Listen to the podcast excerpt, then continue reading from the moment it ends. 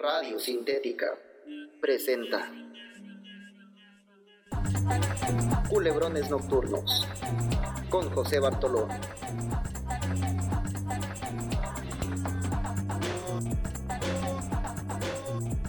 Bienvenidos a Culebrones Nocturnos, mi nombre es José Bartolón. En esta ocasión está con nosotros Valeria Senil, actriz de doblaje y locutora. Valeria, ¿trabajas prestando tu voz para la locución comercial, el doblaje de personajes y recientemente para los videojuegos? ¿Cuál es la diferencia de estas áreas?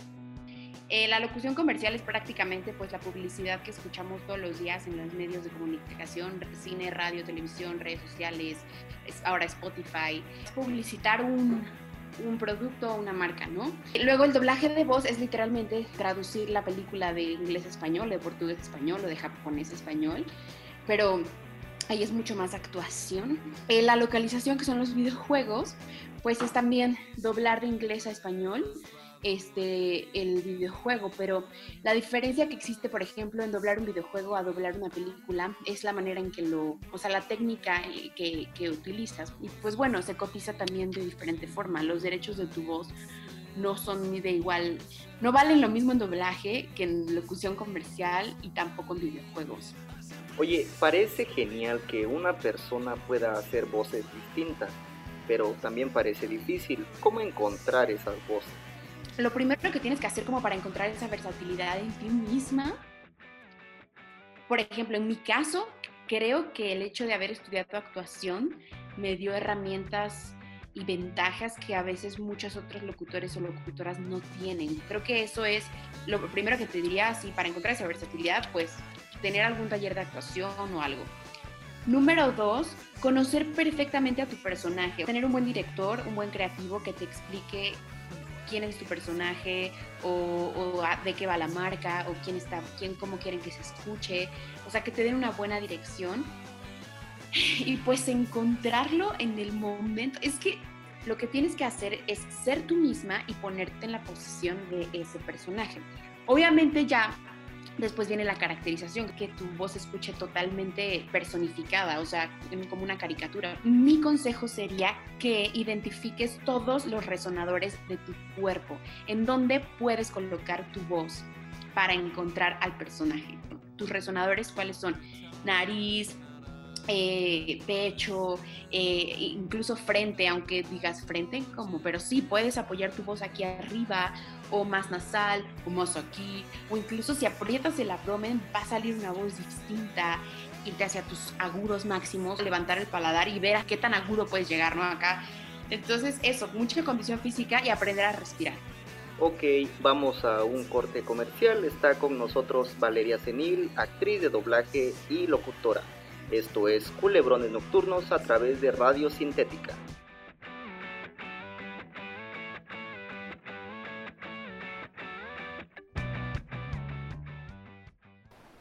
Te darían ganas de tomarte unas vacaciones 20% más largas, ¿no?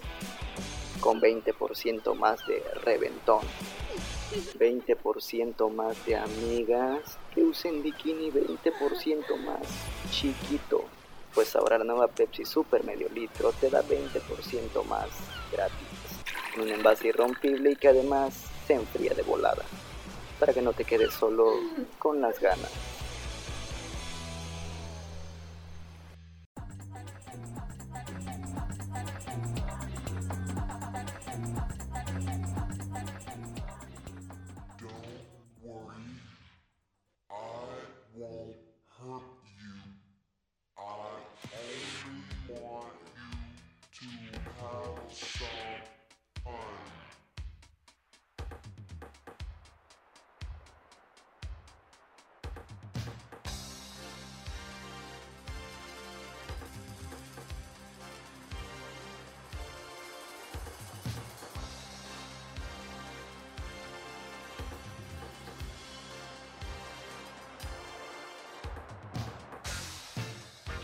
Continuamos en Culebrones Nocturnos. En esta ocasión nos acompaña Valeria Zenir.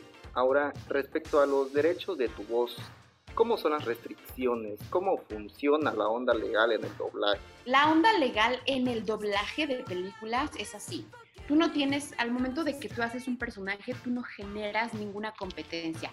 ¿A qué, te, a qué va esto? Que no porque tú seas la voz de, no sé, de Elsa de Frozen, significa que ya no puedes ser la voz de otra princesa. No, eso no existe. Tú puedes hacer los personajes que quieras en las series que quieras, todo igual.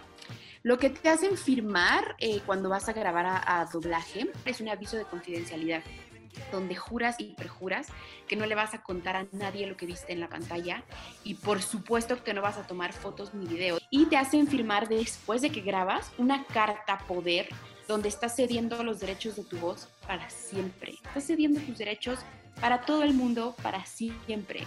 Eso es lo que tú estás firmando. Pero ellos obviamente no te piden nada a cambio. Tú puedes doblar y doblar y doblar lo que se te antoje.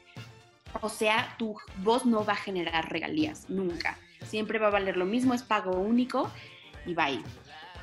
En la locución comercial, ahí es totalmente distinto, porque ahí es publicidad, ahí estás anunciando una marca, entonces la gente te está identificando con una marca en específico. Hablando desde el aspecto cultural del mexicano, ¿cómo es ser mujer en esa industria? ¿Nunca te vieron como alguien que está ahí por favores? Sí, muchas veces, hasta la fecha.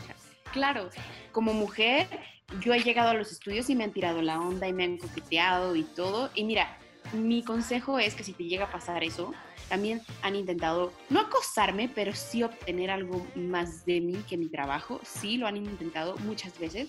Pero mi consejo es este, sé súper amable, o sea, tampoco hagas un pedo. Pero, o sea, pon tu límite siendo amable y así ya no tienen ni cómo recriminarte. Otra cosa, los contactos y las palancas. Claro que yo he tenido muchas palancas, no lo voy a mentir. Pues las recomendaciones y la relación pública es súper importante. Por ejemplo, un consejo que yo siempre les doy a las personas que empiezan a tener sus primeros eh, llamados de locución comercial es ser súper cool en los primeros llamados, hazte amiga de la productora, hazte amiga de la creativa, cuéntales de tu vida, para que te vuelvan a hablar obviamente, o sea, sí tienes que, sí tienes que hacer un trabajo de relación pública en tus llamados. Siempre sé súper amable, siempre platica de ti, haz lo que te pidan, sé, ten la mejor actitud, no te pongas acá de viva.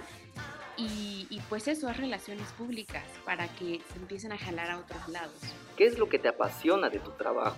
No sé, me encanta trabajar con mi voz, me encanta darle vida como que a veces no estamos conscientes. Nosotros vemos un comercial en la tele de 10 segundos y no estás consciente de todo lo que hay atrás de ese comercial. O sea, de verdad es un gran trabajo. Es trabajo de meses con 50 personas involucradas, ingenieros de audio, post, casas postproductoras, casa productora, este, cliente, creativo, locución, castings. O sea, es algo enorme y ser parte de eso, de esos 10 segundos que están al aire, es algo que me llena el corazón muy cañón. Y poderle dar vida a estas caricaturas hermosas, o sea, de verdad que me apasiona muchísimo. No te sabría decir por qué, pero me llena el corazón y estoy feliz de haberme atrevido a dedicarme a esto y estudiar lo que quise sin, sin escuchar las voces de que me decían te vas a morir de hambre. Porque no me estoy muriendo de hambre y estoy segura que si ustedes lo hacen tampoco se van a morir de hambre. Muy bien, hemos llegado al final de esta emisión. Gracias Valeria por acompañarnos. Gracias a ti por invitarme. Gracias. Esto fue Culebrones Nocturnos por Radio Sintética. Hasta la próxima.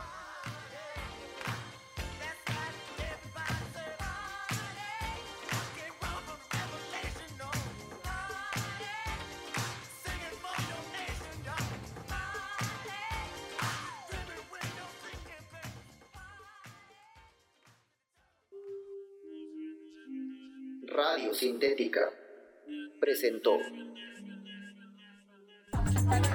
Culebrones Nocturnos con José Bartolón. Sintonízanos a la próxima.